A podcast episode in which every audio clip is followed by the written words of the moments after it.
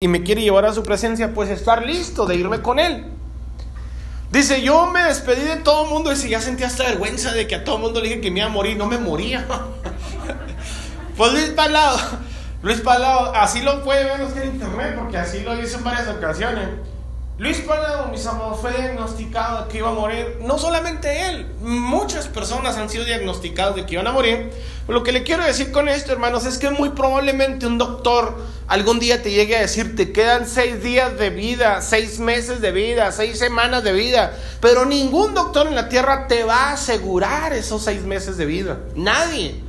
Eso quiere decir, mis amados, que un día tarde que temprano nos vamos a morir. Nuestra vida está eh, confiada en Dios, nuestra vida está asegurada en las manos de Dios. Pero yo le quiero preguntar, si bien no nos gustaría saber cuándo nos vamos a morir, yo sí les quiero preguntar, ¿qué le gustaría hacer antes de morir?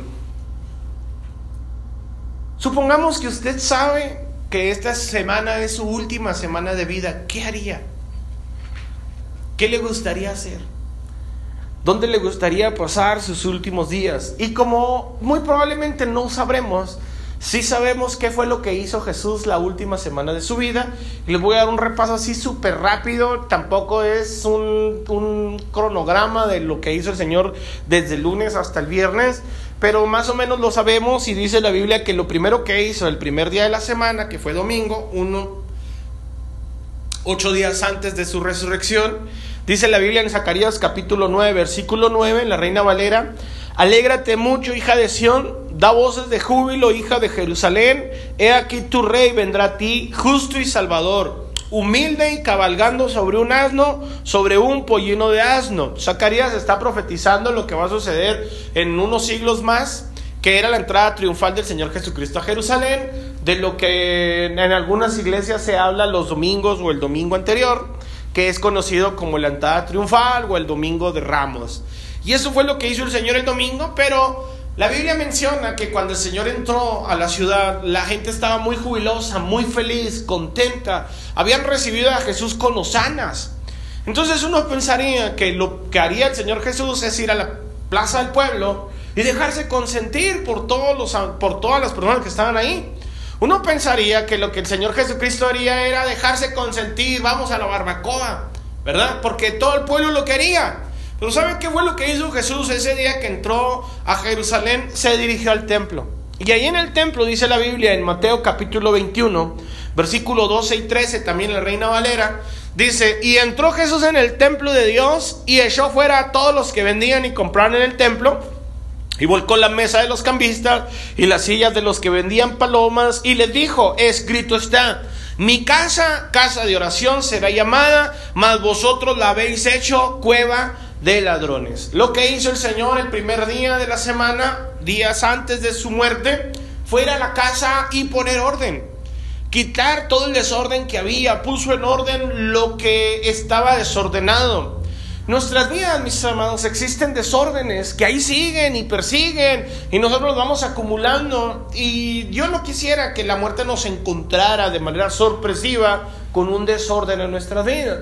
Por eso yo le quiero recomendar, muy probablemente no sabremos cuándo vamos a morir, pero le recomiendo que vivamos este día como si fuese el único que tenemos esté en paz con sus hermanos, esté en paz con sus amigos, esté en paz con su cónyuge, esté en paz con sus hijos. Dígale a sus hijos todos los días cuánto los quiere, cuánto los ama. Dígale a su esposo, a su esposa, ponga en orden las cosas en su hogar. Porque si bien no sabemos cuáles serían nuestras últimas palabras, ¿estaría conforme con las últimas palabras que ha dicho esta semana? Si bien no sabemos qué haríamos la última semana, pero estaríamos conformes con lo que hemos hecho esta última semana. Entonces, este día tenemos la oportunidad de reconvenir nuestra vida, de reorganizarnos y tener una vida distinta, una vida diferente. Dice la Biblia que al día siguiente, un lunes, o por así decirlo, lo que vendría siendo como el lunes de nosotros, los judíos tienen otro calendario y le llaman a los días de otra manera.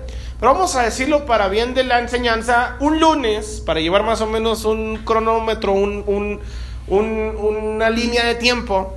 El día siguiente, lunes, dice la Biblia ahí en Mateo capítulo 21, versículo 17, que Jesús hace dos cosas. La primera, luego Jesús salió de Jerusalén y se fue al pueblo de Betania y allí pasó la noche, la noche del domingo, y despertó en la mañana y dice, muy de mañana, Jesús fue otra vez a la ciudad de Jerusalén y en el camino tuvo hambre. Y vio allí una higuera, pero cuando se acercó no encontró ni nigo para comer. El árbol solo tenía hojas. Entonces Jesús le dijo, nunca volverás a dar higos. Y en aquel mismo instante el árbol se secó. Mateo capítulo 21, versículo 17 al 19 en la traducción del lenguaje actual. ¿Qué dice la Biblia? Que Jesús se despertó temprano y fue a caminar hacia Jerusalén de nuevo, de nueva cuenta.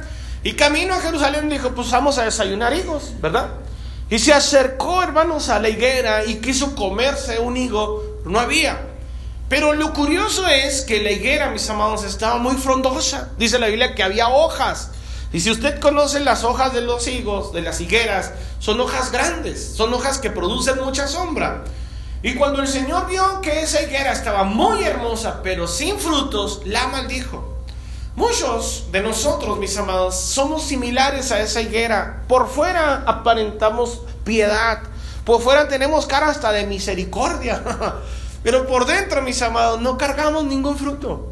No le hablamos a la gente de Cristo, no testificamos, no alcanzamos almas, no ganamos a otros, no ponemos nuestro dinero al servicio de Dios ni al servicio de los demás, porque nosotros estamos ensimismados, pensamos solamente en nosotros. Y ese hecho, así como que irrelevante, mis amados, que pasó, que Jesús fue a una higuera, buscó un higo, no tenía y la maldijo, uno dirá, pero ¿qué, razón tiene de estar aquí en la Biblia? Pues la razón es, mis amados, es que muy probablemente también simbolice la esterilidad que tienen algunas personas, o más bien la falta de, capacidad para dar frutos que tienen algunas otras personas. No es que sean estériles, simple y sencillamente no quieren producir, no quieren dar frutos. Pero también puede significar, hermanos, lo que sucedió con el pueblo de Israel. El pueblo de Israel, dice la Biblia en Juan capítulo 1, versículo 11 eh, y 12, que el Señor vino al pueblo pero el pueblo lo rechazó. El pueblo no lo recibió. El pueblo tenía mucha doctrina, muchas palabras, mucho conocimiento, pero no daba frutos. Y al Señor no le gusta eso. Muchos en ocasiones, mis amados, disculpando la expresión, pero somos pura llamarada de petate. Aquí en la iglesia lloramos, aquí en la iglesia nos humillamos, aquí en la iglesia queremos bajar a Dios a gritos. Pero es bueno hacerlo aquí, pero es mejor hacerlo afuera. Es mejor allá afuera donde la gente pueda conocer el poder de Dios. Yo les he dicho en ocasiones, aquí en la iglesia compórtese como mundano si quiere, pero allá afuera compórtese como un verdadero cristiano. Porque de nada sirve que vengan aquí a la iglesia a comportarse como unos verdaderos santos, cuando allá afuera viven como unos auténticos diablos. Entonces necesitamos cambiar ese estilo de vida porque cuando el Señor venga a nuestras vidas, que va a venir tarde que temprano, no le va a preguntar cuántas horas de silla en iglesia hiciste. ¿Cuántas horas de iglesia facturaste? Dios le va a venir a pedir frutos.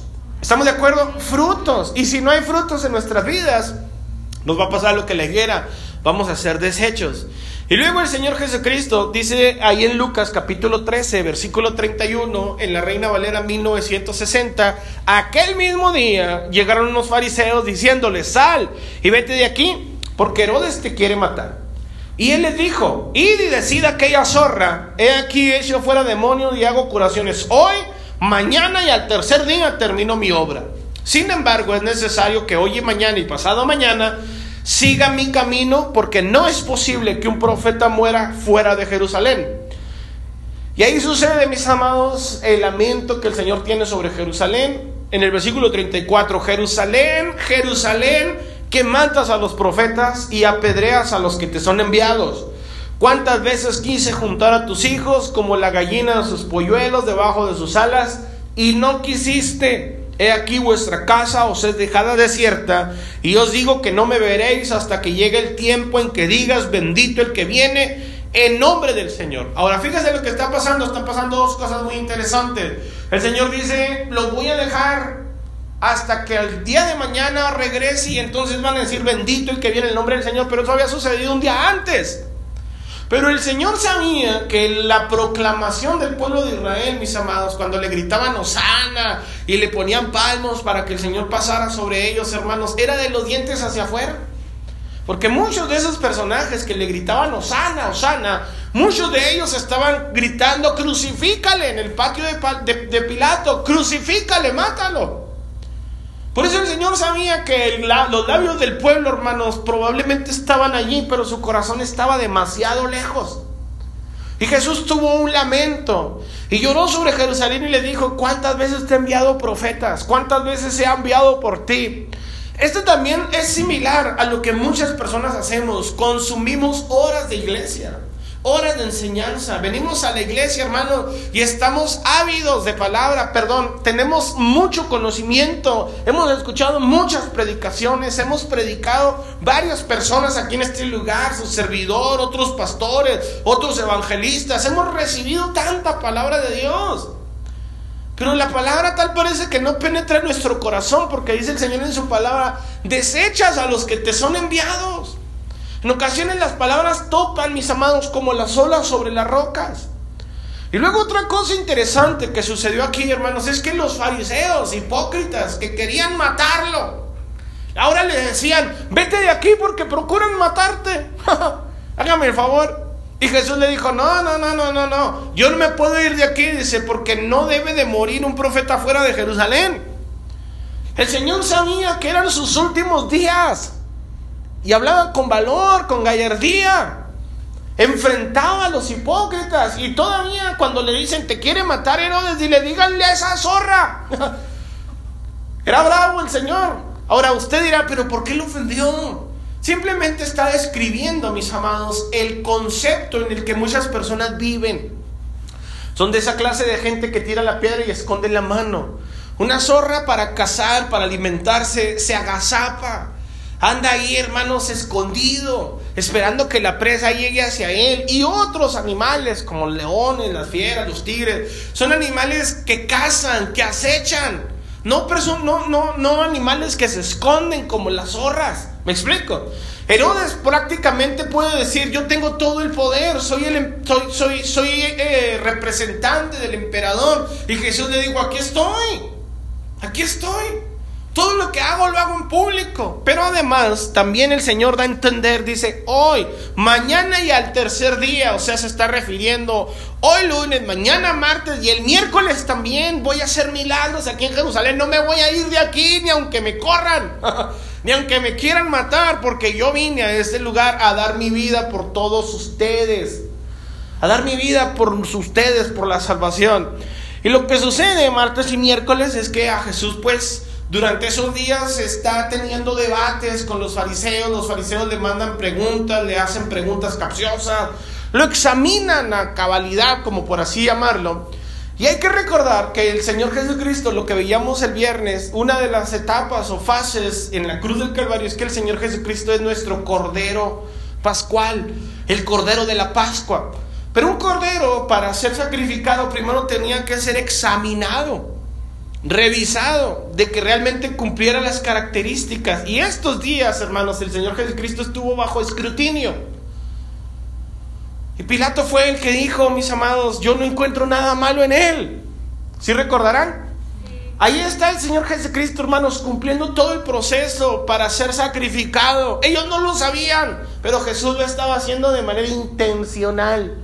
Y el jueves, pues sucede lo que nosotros conocemos como la última cena, de lo que acabamos de participar hace un momento, de la Santa Cena. En aquel entonces era la última cena del Señor aquí en la tierra. Y el Señor, hermanos, ya sabiendo que es su última noche, ya sabiendo que es la última noche en la que está en paz, come con sus discípulos, ríe con ellos, juega con ellos, platica con ellos. Nadie sabía que el Señor Jesucristo se iba a morir al día siguiente, solamente Él. Y él está, hermanos, tan tranquilo, disfrutando la cena con los discípulos. Y es aquí donde, le, aquí donde yo le quiero hacer otra pregunta. ¿Qué cena, qué alimento, desayuno, comida, cena, le gustaría comer el último día de su vida? Ahora usted dirá, no, no, ni siquiera piensa en el último día, pero bueno, en los Estados Unidos y en algunos otros países, pero nuestra referencia más cercana son los gabachos, tienen la pena de muerte. Entonces dicen que cuando una persona es condenada a muerte, ya después de que apeló y apeló y pidió indultos y lo que sea, y al final de cuentas lo condenaron, pues se le marca una fecha en el calendario y le dicen, este día, tales horas, ¡ay! Pero le dicen que el último día, hermanos, les pasan una hoja y les dicen, pon aquí con quién quieres pasar tus últimos días. ¿Qué quieres que se te dé de comida tu último día? Y tus últimas palabras. Y la mayoría de las personas, según dicen mis amados, no pueden ni tomar alimentos del miedo. Ahora, tal vez nosotros no vayamos a experimentar eso, pero hemos experimentado en alguna ocasión, no sé, ir al doctor, al dentista. Levanta la mano cuántos han ido al doctor. O han ido al dentista y saben que le van a sacar una muela. ¿Cómo van? Con miedo. Llegamos hasta con la boca seca. Imagínense a la cruz. No quisiéramos comer nada. Ahora, en ocasiones a, los pacientes que los van a intervenir quirúrgicamente, les hacen un lavado intestinal. Porque cuentan que esas personas cuando ya están en la plancha del miedo, no quiero ser tan gráfico, a los muertos, a los, perdón, a los condenados a muertos, hermano, les ponen un pañal. Imagínense cómo sería la situación, la angustia que tienen algunas personas. Y el Señor Jesucristo, hermanos, expresa unas palabras tan impresionantes que ahorita se las voy a decir, pero le quiero preguntar cuáles serían sus últimas palabras. Ahora, antes de llegar a las palabras de Jesús, quisiera decirle las palabras de otros personajes. Como por ejemplo, yo escuché una señora que escribió un libro, o el esposo más bien escribió un libro, pues la señora se murió. Pero la señora cuando iba a tener sus últimos días, que ya sabía que estaba condenada, que se iba a morir, que no iba a librar la enfermedad, le encargó algunas cosas a su esposo y le dijo, mi amor, aquí te hice una lista. Y ese hombre de, ese de esa lista escribió un libro. Se me olvidó el nombre, por eso no lo apunté. A tal manera ni lo van a leer. Pero le dicen esta, le dicen esta lista, le dicen esta lista. Dale dos besos antes de dormir a nuestros hijos. Ya se va a morir la señora, imagínense por favor. Se va a morir. Y tiene hijos. ¿Cuántos tienen hijos? ¿Y cuántos saben que se van a morir?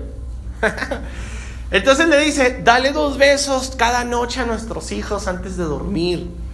Llévalos por favor siempre a la iglesia. Te encargo que no falten a la iglesia, llévalos.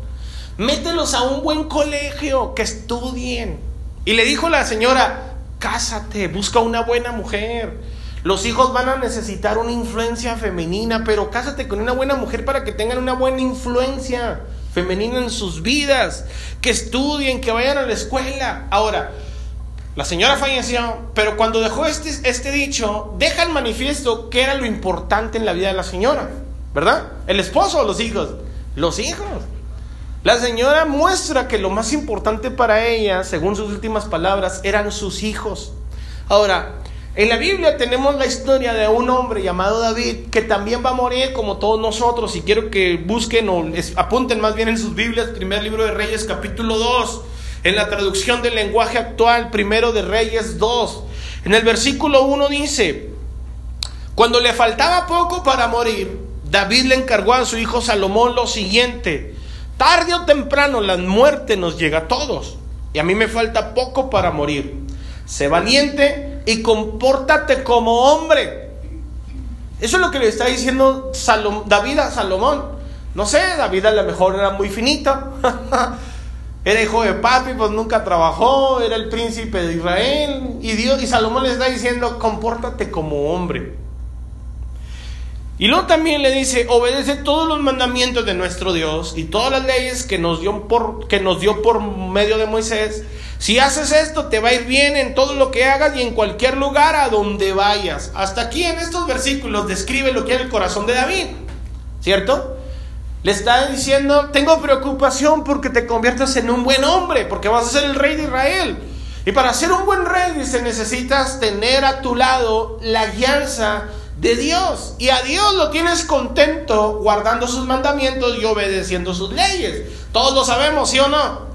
Ahora, ¿por qué no guardamos las leyes ni obedecemos los mandamientos si sabemos que a Dios lo tenemos contento de esa manera? Porque no nos comportamos como hombres ni como mujeres. A veces parecemos irracionales.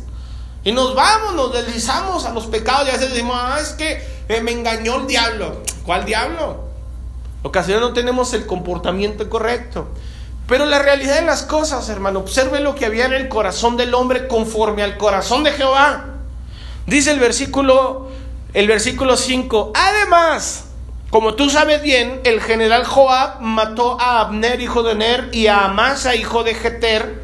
Estos dos eran generales del ejército de Israel, pero Joab los asesinó en tiempos de paz para vengar las muertes que hubo durante la guerra. Luego me hizo responsable de ese doble crimen, pero él es el culpable.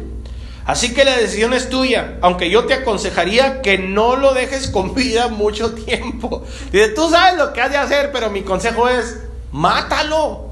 Imagínense, hermanos, ¿cuántos le pueden decir a sus hijos, mi hijo, ven, me voy a despedir de ti, ya me voy a morir. Te voy a encargar que mates a tu tío. Qué raro ese David, ¿no? Fíjense lo que le dice en el versículo 7. Trata bien a los descendientes de Barzilai, Barzilai, Barzilai, el de la región de Galaad, y hazte amigo de ellos, porque ellos me protegieron cuando yo escapaba de tu hermano Absalón. También está contigo Simí, el hijo de Gerá, el de la tribu de Benjamín, que nació en Baurim. Él me maldijo de una manera terrible cuando yo iba a, a Manaim pero después fue al río Jordán a recibirme y tuve que jurarle por Dios que no lo mataría. Y él me maldijo y luego ya cuando me vio de cerca se arrepintió, yo le prometí que no lo iba a matar. Y como soy hombre de palabra, no lo maté, pero te encargo una cosa. Fíjese lo que dice el versículo 9. No lo perdones. Eres lo suficientemente sabio para saber que debes matarlo. Procura que tenga una muerte violenta. Y que tal le dice, mátalo, pero no lo mates con piedad. Ahora, ¿qué había en el corazón del hombre conforme al corazón de Jehová? Bondad, amor, había rencor, venganza. Esas eran sus últimas palabras. Ahora, le digo esto y lo puse en contexto porque hay personas que cuando mueren se preocupan por lo más importante y según dice la Biblia, y yo le creo, que cada quien habla conforme a lo que hay en su corazón. ¿Estamos de acuerdo? De la abundancia del corazón habla la boca. ¿Qué había en el corazón de esta mujer cuando iba a fallecer? Sus hijos. Y quería que el padre le diera una buena educación, se encargara de casarse, de, tener este, una buena esposa, de darle besos a los niños, llevarlos a la escuela. ¿Y qué había en el corazón de David? Ahí te encargo a tus hermanos, procura el bien de ellos. Que no les falte nada a tu madre, cuida a, las otras mujeres que tuve, hombre, tú conoces que pues que lamentablemente fue, pues usted conoce la historia. Pero no, lo que David se encargó es, mata a todos mis enemigos. Eso mecha. ¿Qué hay en el corazón de David? Venganza, odio, rencor. ¿Qué hay en nuestro corazón? Ahora, ¿qué hay en el corazón de Dios? En el corazón de Jesús. Dice la Biblia en Lucas capítulo 22, versículo 14, cuando llegó la hora, ¿la hora de qué? Ya estaba el Señor casi listo para irse a Getsemaní a orar y que fuera apresado. Ya está el Señor a unas horas de ser apresado para su crucifixión. Y Jesús sabía que la forma en que lo iban a matar era una forma violenta. Explicamos el viernes en el culto de las siete palabras que la cruz, mis amados, no se inventó para Jesús, la cruz se inventó para los más despiadados, criminales. Era la forma en que los atormentaban. La cruz era un instrumento, mis amados, de, de, dolor, de horrores, de tortura. Para que otras personas lo vieran y dijeran, no, no hay que hacerlo, pues nos va como ellos. Y ahí mataron a Jesús. Jesús sabía cuál iba a ser su muerte. Y aún así, fíjese lo que dice el Señor Jesucristo cuando ya le llegó la hora, versículo 15. He deseado muchísimo comer con ustedes en esta Pascua antes de que yo sufra y muera. Porque les aseguro que ya no celebraré más esta cena hasta el día en que comamos todos juntos en el gran banquete del reino de Dios. ¿Qué está diciendo el Señor Jesucristo, mis amados? Sabiendo que lo van a matar y lo van a matar de una muerte violenta. Dice, ¿cuántas ganas tenía de comer con ustedes? Les expliqué hace un momento, mis amados, a los condenados a muerte les ponen pañales. Cuando una persona va a ser intervenida, hermanos, le hacen lavados intestinales para que del miedo no haga sus gracias. Y Jesús, hermanos, se enfrenta con valor, con gallardía. Y le está diciendo cuáles son, mis amados, sus últimas palabras. Está diciendo lo que hay en su corazón. Yo quiero estar con ustedes todo el tiempo posible. Si esto lo quiero aprovechar, quiero aprovecharlo cenando con ustedes, disfrutando. Me gustaría verlos reír por última vez. Porque les digo, esta va a ser la última vez que voy a comerlo con ustedes, pero no tengan temor, lo voy a volver a hacer cuando estemos todos juntos. Y todos juntos, mis amados, ya lo incluye a usted y a mí. No solamente a Juan, a Pedro y los que están en la mesa, sino usted y yo también vamos a participar de este alimento cuando estemos en la gloria de Dios. ¿Qué es lo que está diciendo el Señor? Que hay en su corazón comunión. Dios quiere estar con usted, conmigo. Lamentablemente, mis amados, vemos en estos dos ejemplos, o tres ejemplos, vimos, hermanos, lo que hay en el corazón de las personas. En el corazón de Jesús, hermanos, está usted. Qué interesante, ¿no? En el corazón de Jesús estamos nosotros. Ahora, observe también, hermanos, las últimas palabras del Señor Jesucristo en esta tierra, como ya lo explicamos el viernes. El viernes en el culto de las siete palabras no fueron las últimas palabras de Jesús en esta tierra. Las últimas palabras de Jesús en esta tierra son Marcos capítulo 16, versículo 14. Estas son sus últimas palabras, su última voluntad. Escúchelo bien, Marcos 16, 14.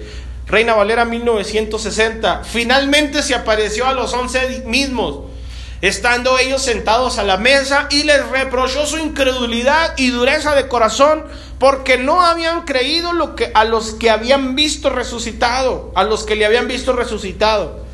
El Señor Jesucristo murió como lo predijo, murió como sabía que lo iba a hacer, pero también resucitó como dijo que lo iba a hacer. Ahora, lo curioso es que cuando Jesús les predicó a los discípulos que iba a ser crucificado, no le creyeron. Pero cuando Jesús les dijo que iba a resucitar, tampoco le creyeron. Entonces Jesús resucita y les reprocha y les dice, ¿por qué no me creen? Pero fíjense lo que les dice en el versículo 15. Ir por todo el mundo y predicar el Evangelio a toda criatura. Esas son sus últimas palabras. Las últimas palabras de Jesús es ir y predicar. Observen lo que dice Mateo 28, versículo 6. La Reina Valera 1960. Pero los once discípulos se fueron a Galilea, al monte donde Jesús les había ordenado. Y cuando le vieron, le adoraron. Pero algunos dudaban. Mateo 28, 16.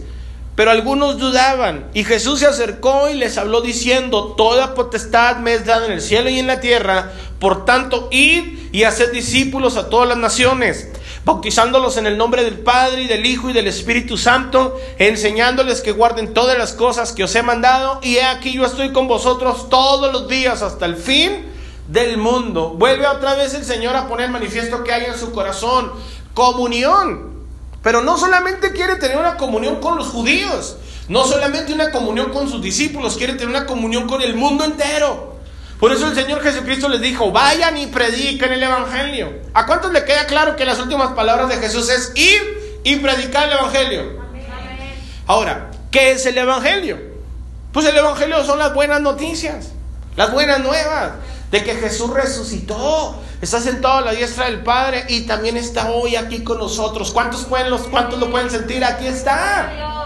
Y Dios quiere estar con nosotros todos los días hasta el fin del mundo, pero quiere estar también con aquellos que ahorita tienen desesperanza, con aquellas personas que ahorita están al borde del desamparo, de la muerte, aquellas personas que ahorita están pensando en quitarse la vida. Dios quiere llegar también a ellos, pero ya no va a venir Él personalmente, lo va a mandar a usted. Pero algunos de los que estamos aquí no creímos que iban a crucificarse, que lo iban a crucificar. No creímos que iba a resucitar. No creemos que ya resucitó. Y tampoco creemos que nos dice ve y predica. Que hay en el corazón de las personas incredulidad. Que hay en el corazón de Cristo comunión. Usted, mis amados, para tener comunión con Cristo necesita quitarse la incredulidad. Si tan solo creyeras, dice el Señor. Cree solamente. Al que cree todo le es posible. ¿Cuántos lo sabían? ¿Sí lo sabían? ¿Y por qué no cree? Ahora, otra de las cosas que el Señor Jesucristo le dijo a sus discípulos en sus últimas palabras es, sean llenos del Espíritu Santo. Observe lo que dice la Biblia en Hechos capítulo 1, versículo 4 en adelante. Reina Valera también dice, y estando juntos, les mandó que no se fueran de Jerusalén, sino que esperasen la promesa del Padre, la cual les dijo, oíste de mí. Porque yo, porque Juan ciertamente bautizó con agua, mas vosotros seréis bautizados con el Espíritu Santo dentro de no muchos días. Versículo 8. Pero recibiréis poder cuando haya venido sobre vosotros el Espíritu Santo y me seréis testigos en Jerusalén, en toda Judea, en Samaria y hasta lo último de la tierra. Y habiendo dicho estas cosas, viéndolo ellos fue alzado y le recibió una nube que le ocultó de sus ojos. Y estando ellos con ojos puestos en el cielo, entre tanto que él se iba, he aquí se pusieron junto a ellos dos varones con vestiduras blancas, los cuales también le dijeron, varones galileos, ¿por qué están mirando al cielo? Este mismo Jesús que ha sido tomado de vosotros al cielo, así vendrá como le habéis visto ir. Cuando nosotros somos bautizados y somos llenos del Espíritu Santo, no solamente tenemos el poder para poner las manos sobre los enfermos y los enfermos sanen. No solamente tenemos el poder para reprender demonios. No solamente tenemos el poder para hablar otras lenguas. De hecho, el Señor Jesucristo nos ungió con el Espíritu Santo no por esa razón en especial. Es una herramienta que nosotros tenemos y usamos. Pero la razón por la cual el Señor Jesucristo quiere que seamos llenos del Espíritu Santo es para amar a los demás como Dios los ama a ellos. El Señor está diciendo, necesitas el nuevo nacimiento y para eso necesitas la unción del Espíritu Santo. Porque si nosotros no amamos a las personas, no nos van a interesar si se mueren o no. No nos van a interesar si se pierden o no. Nosotros estamos muy interesados en orar por ellos. ¿Para qué si no los amas? Estamos muy interesados en echar fuera demonio. ¿Para qué si no amas a las personas? ¿Me explico? El Señor Jesucristo decía, reciban el poder para que entonces me sean testigos en todos lados. Y para que no tengan miedo, voy a darles el Espíritu Santo también. Debemos de entender esto. El Señor Jesucristo, mis amados, no murió para darnos tristeza ni lástima. Yo sé que muchas personas sufren, lloran cuando ven la pasión de Cristo, cuando ven películas que hablan respecto a la crucifixión, cuando ven las representaciones del Iztapalapa, ¿no? Yo sé que lloran y lo ven y dicen, ay, pobrecito, qué tristeza, pero Cristo no está así. Cristo no está así, Cristo está sentado en poder y gloria. Y dice la Biblia, mis amados, que nosotros somos testigos de esa resurrección. Pero se ha, pensado, se ha puesto a pensar por qué la gente conoce más la, la crucifixión de Cristo y no la resurrección de Cristo. Porque de la crucifixión, hermanos, todo el mundo se dio cuenta y hasta Satanás se encarga de divulgarlo. Lo crucifiqué. Pero la resurrección tenemos que comulgarlo nosotros, comunicarlo nosotros. Por eso la gente está más preocupada en la crucifixión de Cristo que en su resurrección. Y hoy nosotros estamos aquí a las 6 de la mañana porque queremos testificarle al mundo entero que Cristo resucitó. Esa es la razón por la cual nos levantamos temprano, esa es la razón por la cual venimos de blanco, esa es la razón por la cual estamos en este lugar, porque Cristo resucitó. ¿Estamos de acuerdo? Entonces, Cristo no murió para darnos tristeza ni lástima. Cristo murió para salvarnos. Y si nosotros no somos capaces de comprender esto, que en el centro del universo, hermanos, hay un corazón que llora por cada alma que se pierde. Entonces nosotros no hemos entendido nada de qué se trata el Evangelio. Cristo no murió para que nosotros digamos, ay, pobrecito. Mira cómo lo latigaron, mira cómo lo escupieron, mira cómo le crucificaron. Cristo no murió para eso. Cristo murió, hermanos, para que ningún pecador se pierda, para que ningún alma, hermanos, vaya al infierno. Pero nosotros no hemos entendido que cuando Dios está llorando por las almas que se pierden, hermano, es porque nosotros somos culpables o cómplices de eso. En alguna ocasión eh, sucedió que un pastor perdió a sus hijos, fallecieron. Ahora, ¿cuántos hemos sufrido la muerte de un ser querido? Y lloramos, ¿cierto o no? Es normal, lloramos. Y no nos reponemos en algunos casos. Y eso que cuando mueren personas, mueren personas que es natural que se mueran. Hay hijos que han enterrado a sus padres, pero no se reponen de esa muerte. Ay, me hace mucha falta. Yo estoy consciente y seguro y lo digo con todo respeto. Duele, pero es lo natural. Se tienen que morir. Pero en este caso el padre está enterrando a sus hijos y según cuentan ese tipo de muerte no tiene ni nombre. Cuando una mujer entierra a su esposo se le conoce viuda. Lo mismo decía es el esposo, al revés, viudo o viuda. Si uno entierra a sus padres, hermanos, le llaman huérfano. Pero si un padre entierra a sus hijos no tiene nombre. Y el pastor dijo, no, hasta aquí. Renunció al ministerio y se fue a llorarle a sus hijos durante seis meses. Y estaba en la depre total, hermanos, cuando un día el Señor se le presentó y le dijo, ¿qué estás haciendo aquí llorando? Yo te salvé para que predicaras el Evangelio, para que le hablaras a otras personas de mí. ¿Por qué estás llorando? Ay, Señor, es que se murieron mis hijos. Dice, lloras la muerte de tus hijos durante seis meses. Yo tengo más de siete mil años llorando la muerte de millones que se pierden y tú no haces nada por ellos y estás llorando por los dos tuyos. Porque a veces nosotros nada más estamos preocupados en nuestro dolor, en lo que a nosotros nos pasa. Yo quiero que convierta eso, manos, que en ocasiones tenemos como dolor, que en ocasiones sentimos tristeza para comprender que en el centro del universo hay un Dios que llora por un pecador que se va al infierno. Y nosotros que tenemos la oportunidad de hablarles a otros de Cristo, estamos llorando por nuestras pérdidas. ¿Me explico? Estamos llorando por lo propio, por lo nuestro, porque somos tan terrenos, tan individuales, tan minúsculos. Cuando Dios está llorando, hermanos, porque todas las almas, muchas almas se están perdiendo. Está lleno de alegría y de regocijo porque otros más están entrando a la gloria eterna, pero muchos se están perdiendo. Y entre ellos puede ser que se estén perdiendo tus familiares, tus primos, tus vecinos, tus hijos. ¿Me explico? Nosotros en ocasiones no hemos comprendido, hermanos, que el ministerio que el Señor nos dejó es predicar el Evangelio. Esas fueron sus últimas palabras. Ve y predica el Evangelio. Nosotros tenemos la meta aquí en la iglesia, desarrollamos un programa que le pusimos cada uno salvando a uno. ¿Cierto? Ahora, ¿estamos orando por ellos? Si estamos interviniendo por ellos, intercediendo por ellos, debemos de comprender que las personas tienen un espíritu, hermano, contrario en sus vidas. Por eso siempre que yo voy a orar con alguien o por alguien que me piden que vaya, lo primero que hago es, permítame orar. No, yo no quiero ir solo nunca a ninguna reunión.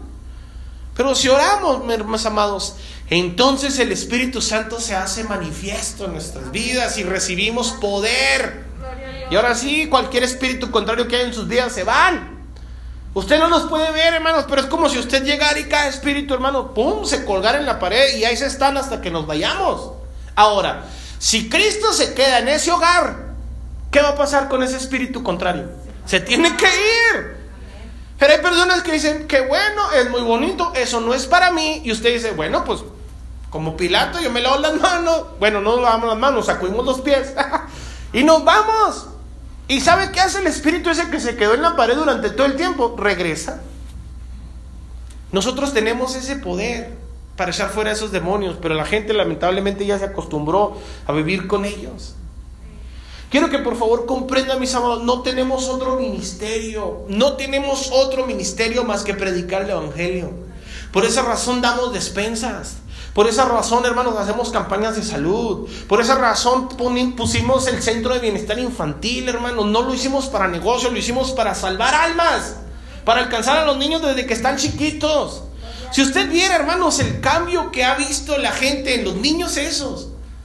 Cuando los niños, cuando vienen al centro de bienestar infantil, hermanos, vienen con todos sus problemas, sus traumas, situaciones difíciles. Nosotros lo vemos, hermanos, cuando en ocasiones ni se quieren ir de aquí. Ese es el trabajo que nosotros hemos hecho, evangelizar a las personas. Por eso gastamos nuestro dinero, nuestros recursos, nuestros esfuerzos en alcanzar a otros. Por eso hacemos conciertos al aire libre gratis para que otras personas vengan al conocimiento de Dios. Pero a veces pensamos nada más en nuestro confort, nuestra seguridad, nuestro bienestar, en lo nuestro. Cuando el Señor Jesucristo dice sus últimas palabras, ven, predica el Evangelio. Yo les he dicho, hermanos, tengo un negocio. No me gusta mucho decirlo porque lamentablemente también hay personas que nos escuchan y, y son de esas malas. Pero tengo la oportunidad, mis amados, de crecer más en el negocio. Pero ¿sabe por qué no le invierto más y más al negocio? Porque no me interesa volverme más rico. Me interesa salvar almas. Me interesa alcanzar a otros. Dios no va a llegar, yo no voy a llegar cielo y Dios me va a decir, ¿y qué tal jalaban la suburban? Era ocho cilindros. ¿Qué tal tu casa de dos pisos? Estaba bueno el jacuzzi. Dios no me va a decir eso. Dios va a llegar al cielo y me va a decir, imagínense por favor lo siguiente. Si sus últimas palabras antes de ascender al cielo fueron ir y predicar el Evangelio, ¿están de acuerdo que esas fueron sus últimas palabras? ¿Qué cree que nos va a decir en cuanto el Señor nos vea? ¿Cierto o no? Lo primero que le va a decir es, ¿fuiste a hacer lo que te mandé? No, no, Señor, es que yo tenía otros compromisos. ¿Fuiste a hacer lo que te encargué? Mis últimas palabras en esta tierra fueron, ve y predica el Evangelio. ¿Cuántos están de acuerdo que esas fueron sus últimas palabras? Por eso hasta lo leímos, hasta se quedaron viendo. Jesús diciéndoles así, ellos, Jesús subiendo y diciéndoles, vayan, predican el Evangelio, hagan discípulos a todas las naciones. Y ellos se quedaron. ¿Y Jesús? Y cuando estaban así, se les aparecieron los ángeles y les dicen, ¿qué miran? Pues es que Jesús, no, no que Jesús ni que nada. Así como lo vieron ir, así lo van a venir, venir. ¿Qué les mandó? No, pues que predicamos. Pues vayan, prediquen. ¿Cierto o no? Ahora, yo quiero terminar con esto. Si sabemos que las últimas palabras de Jesús son, ve y predica el Evangelio, también debemos de entender que las primeras palabras de Jesús cuando nos vea va a ser, ¿predicaste el Evangelio? Entonces yo le quiero preguntar a usted, si esas fueron sus últimas palabras, y sabemos que son las palabras que el Señor nos va a decir cuando nos veamos, yo le quiero hacer estas preguntas para que se vaya más o menos trineando. ¿Sí? Cuando el Señor lo vea, le va a decir, ¿creíste? ¿Cuántos de los que están aquí pueden decir que creyeron? Levante la mano los que creen. Los que creen, levante la mano los que creen. Y Dios le va a decir, ¿te bautizaste? Levante la mano los que ya están bautizados. Dios le va a decir, ¿predicaste? Levante la mano los que predican, los que alcanzan a otros. Cada vez menos, ¿se fijan? Y Dios le va a decir por último, diste frutos. ¿Sabe cómo? Eso es lo único que le va a interesar al Señor. Lo único. Dios le va a preguntar, ¿creíste? Sí, sí creí. ¿Y te bautizaste? Uh, es que eso no es para mí. Yo, yo no estoy muy seguro, dicen algunos. No, no dice el Señor. El que creyere y fuere bautizado será que. Más el que no creyere entonces no puedes creer y no bautizarte. No puedes bautizarte y no predicar. No puedes creer, bautizarte y predicar y no dar frutos. ¿Estamos de acuerdo con eso? Voy a terminar otra vez con la pregunta que les hice al principio. ¿Cuáles serían tus últimas palabras? ¿Cuáles serían tus últimas voluntades? ¿Cuál sería lo último que encargarías en esta tierra? Ahí te encargo el changarro. Ahí está el testamento en el cajón. Me corre el seguro del MedLife. ¿Cuáles serían sus últimas palabras? Mis amados, a veces buscamos mucho nuestra comodidad y nuestro confort porque no hemos entendido que en el centro del universo hay un Dios que llora cuando un alma se pierde. Se pierden las almas y nosotros estamos pensando en ya, ya, ya, ya ir a acabar el menú. Póngase de pie, cierre sus ojos. Póngale final ahí a la grabación, por favor.